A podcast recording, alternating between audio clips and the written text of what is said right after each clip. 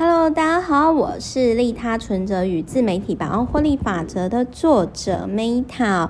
那么，在我是微商的这一本书呢，我想要提到的就是说，呃，我很谢谢在二零一六年的时候啊，我开始呃我的公司提供订阅服务的时候，我很庆幸哦，我就看了就是我是微商的这一本书。那其实我想要讲一下，就是很多人会问我说，哎，Meta。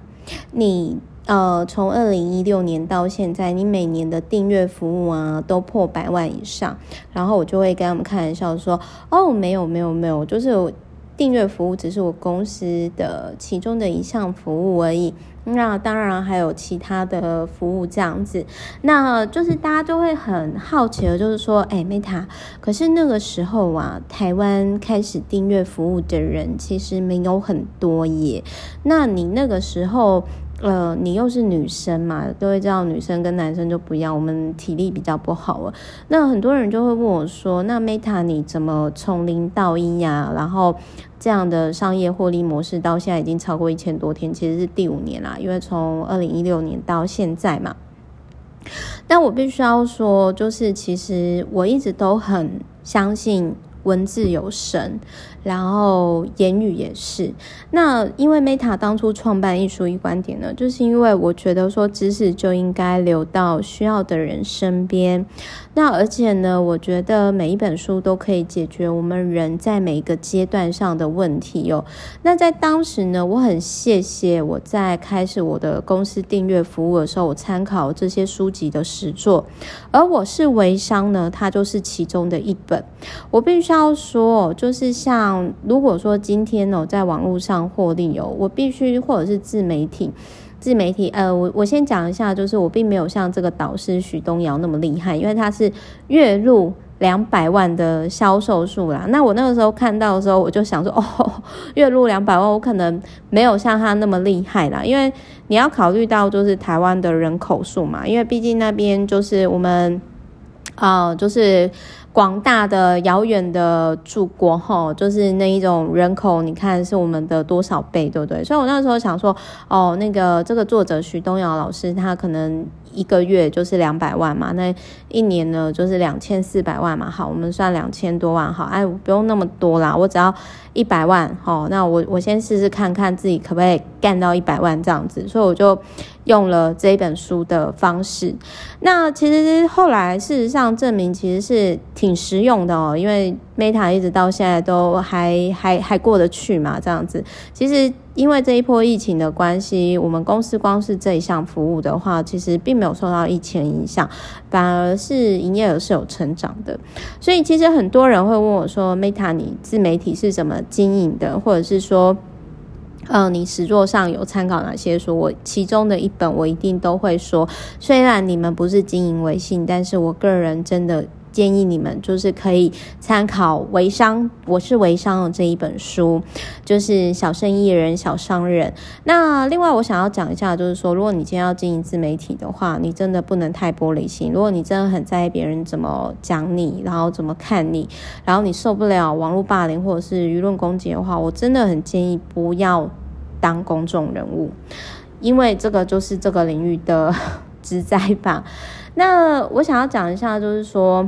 在这本书里面，哈，我觉得我最有感触的是，这个作者他有提到，他说其实思想是一种暴利，就是很大利润。那有点类似，就是说，我觉得就像是书一样啦，就是说，呃，你写下你的观点、你的看法，然后对方认同，然后买下它。那我讲一下，就是说呢，呃，比如说。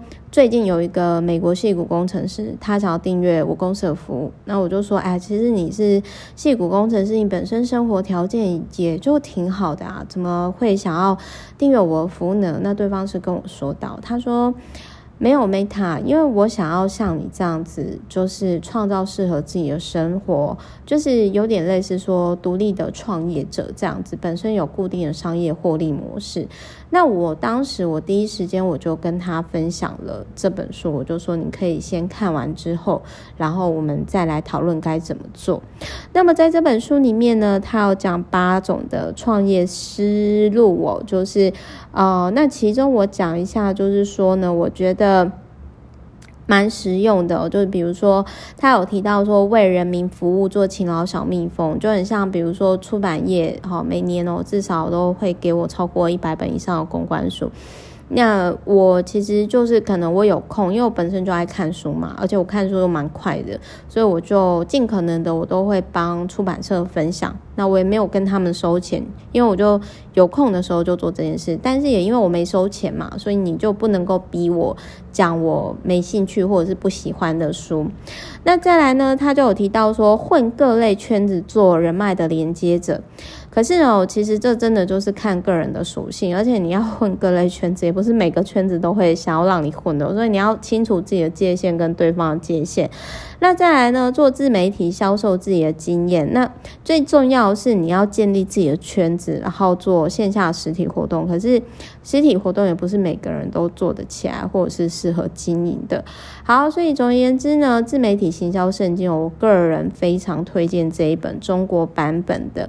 那其实，呃，在我经营自媒体跟订阅服务的时候呢，其实类似的书籍，比如说我是大成 Gary V 嘛，或者是 Jason 的呃数位形象经营嘛，然后还有就是那个 Team Ferriss 一天工作四小时嘛，然后还有不离职创业啊，以及每天工作八呃每呃下班后的八个小时，就是前面我所提到的几本书。那我其实都很谢谢这些实战书陪伴我，他们就很像不同时代、不同国度的好朋友。所以很多人会很讶异，说什么 Meta，你从零到一这样，当初没什么人开始做订阅服务的时候，你就开始这样子走过来。但是我要说，这些书都是我的战友、好朋友，而且他们随时随地陪在我身边。所以我很建议呢，越是忙碌的时候，越是要看书，而且每一本书都可以解决你人生的某一个观点。好，我是 Meta，我爱你们。那我们下一集见，拜拜。